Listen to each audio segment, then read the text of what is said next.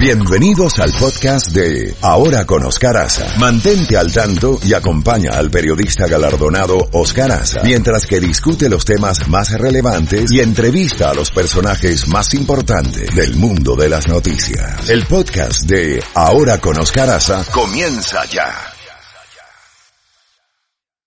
Jacobo Goldstein. 7 y 31 minutos, 7 y 31 minutos. Buenos días, Jacobo. ¿Qué tal, Oscar? Muy buenos días. Buenos días a todo el equipo. Bueno, bandeja llena, como es de costumbre. Ya finalizó la reunión del grupo de los siete y hubo un cambio muy marcado entre Donald Trump, que fue esta vez a reunirse con sus demás eh, compañeros de lucha, que es lo que pasó el año pasado en Canadá, cuando el presidente llegó bastante belicoso, estaba molesto con la OTAN, estaba criticando a sus compañeros diciendo que no habían aportado las tropas o el dinero necesario. Y hubo hubo tensión el año pasado. Llegó un momento donde el presidente dijo bueno hasta acá se levantó y se fue. No firmó el comunicado que se estila siempre. Un comunicado después de la reunión rehusó firmarlo. Esta vez en Francia el presidente Macron fue el anfitrión y esta vez se aseguró de que no hubiese un informe final para que no lo firmara o, lo firmara el presidente eh, Trump. Pero eh, el presidente Trump estuvo esta vez mucho más calmado que en otras ocasiones. Eh, no tuvo mayor pleito con nadie.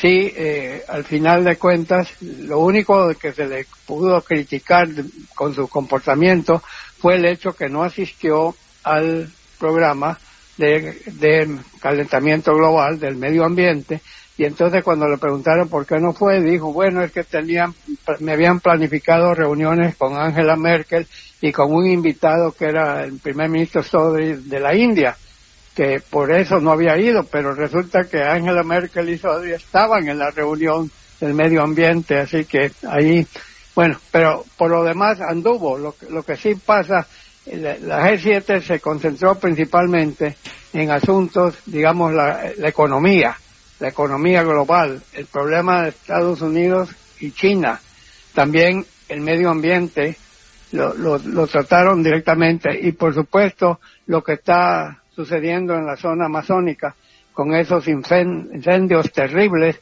que ya se han regado a Bolivia y a Perú. Por cierto que el G7 decidió aportar por el momento 20 millones de dólares para ayudarle a Brasil. Que no aceptó Brasil. El gobierno de Bolsonaro no acepta esos 20 millones. Mira, ¿te acuerdas tú? No sé si fue Cuba o no sé si fue Nicaragua, que hubo un desastre y no quisieron recibir el dinero de Estados Unidos a pesar que no tenía fines políticos simplemente prefirieron por sus inclinaciones políticas no aceptar ayuda que no era ayuda para ellos, era ayuda para el pueblo. Así que en este momento yo no sé en qué está pensando el, señor Bolsonaro. Definitivamente esta ayuda no, no, no la debe tomar como un insulto. Debería decir gracias. Así es.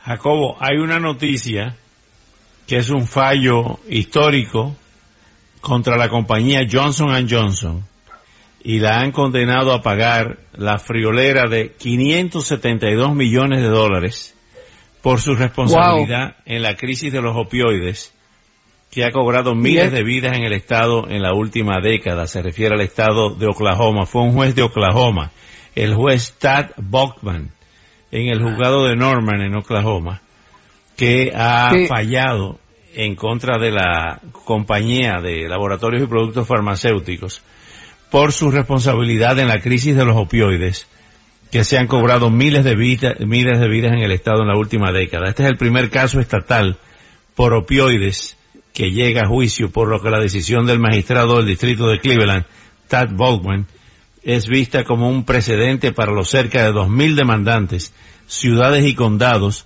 que presentaron una demanda colectiva, lo que se conoce aquí como un class action suit, eh, ante un juez federal de Ohio. ¿Qué te parece? Tú, sabes algo curioso.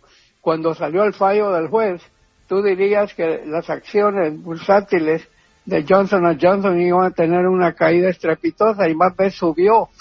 ¿Sabes por qué subió? Porque estaban esperando un fallo todavía mayor, porque creo que la, se estaba buscando 13 billones, o sea, 13 mil millones de dólares.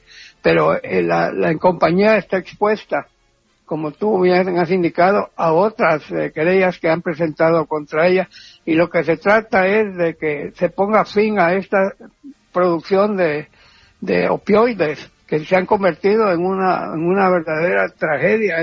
Es, es, como no sé cómo, eh, cómo explicarlo, pero han habido suicidios, ha habido de todo y ha, habido gente que se ha vuelto totalmente dependiente de esas drogas. Así que este es un paso, un paso fuerte, pero quizás sirva. Así es, Jacobo. ¿Qué más tenemos? Bueno, tenemos una encuesta, Oscar, que es la primera que en que sale, en que sale Joe Biden que no va arriba eh, todas las encuestas, desde antes que anunciara oficialmente Biden si iba a lanzarse o no tras la nominación demócrata, en todas las encuestas él iba arriba. Y una vez que entró, ha seguido arriba. Pero aquí apareció una encuesta hecha por el grupo Momos, la Universidad Momos, que son, eh, que son encuestas muy respetadas, muy serias, y en ellas pasa lo siguiente. Deja de estar en primer lugar Joe Biden, aunque termina empatado en primer lugar. Él saca, eh, perdón, Bernie Sanders saca 20%, Kamala Harris, eh, eh, perdón, eh, Elizabeth Warren sube a 20%, que esto ha sido algo verdaderamente, ella ha estado subiendo mucho, y Joe Biden saca 19%, es un empate técnico entre los tres, pero ya no es esa mayoría absoluta que, se le estaba viendo a, a Joe Biden, y luego en cuarto lugar está Kamala Harris con 8% y en quinto lugar un empate entre Cory Booker y Pete Buttigieg de 4%. O sea, es la primera vez que, que el señor Biden está, está en una forma muy especial. Eh, ya no lleva la absoluta delantera, aunque la gente dice sí, pero esa encuesta no tiene tanta gente como otras encuestas, pero es una señal de que Joe Biden no, no está subiendo, en todo caso está comenzando a bajar. Jacobo acaba de salir en Messenger un breaking de Daily Caller que dice que Joe Walsh dice que su show de radio ha sido cancelado.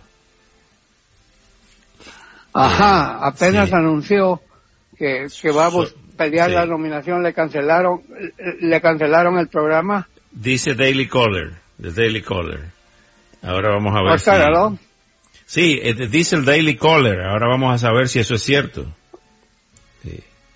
Aló, Oscar, uh, tenemos uh, creo que no, una no, llamada no. que se nos está metiendo. Eh, no me escucha, no me escucha Jacobo, eh, Luis.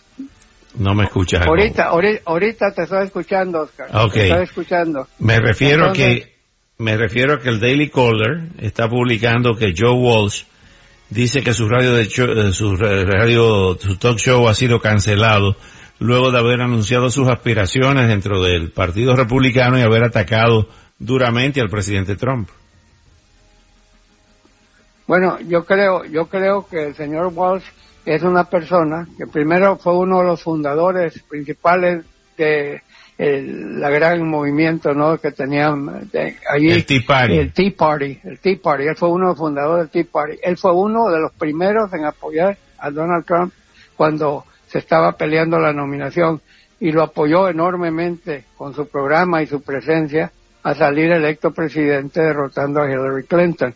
El hecho que él haya salido a la palestra precisamente le presenta un frente al presidente Trump y eso en caso de que si la economía empieza a fallar el año que viene, alguien como Joe le puede hacer mucho daño al presidente y quizás si él no fuese el candidato, otro, otro podría brincar a la palestra en lo que se creía que no tenía adversario alguno Donald Trump, sale Joe Walsh. Ahora el hecho que le han quitado el programa, más bien lo convierte, según sus seguidores, lo hace un mártir.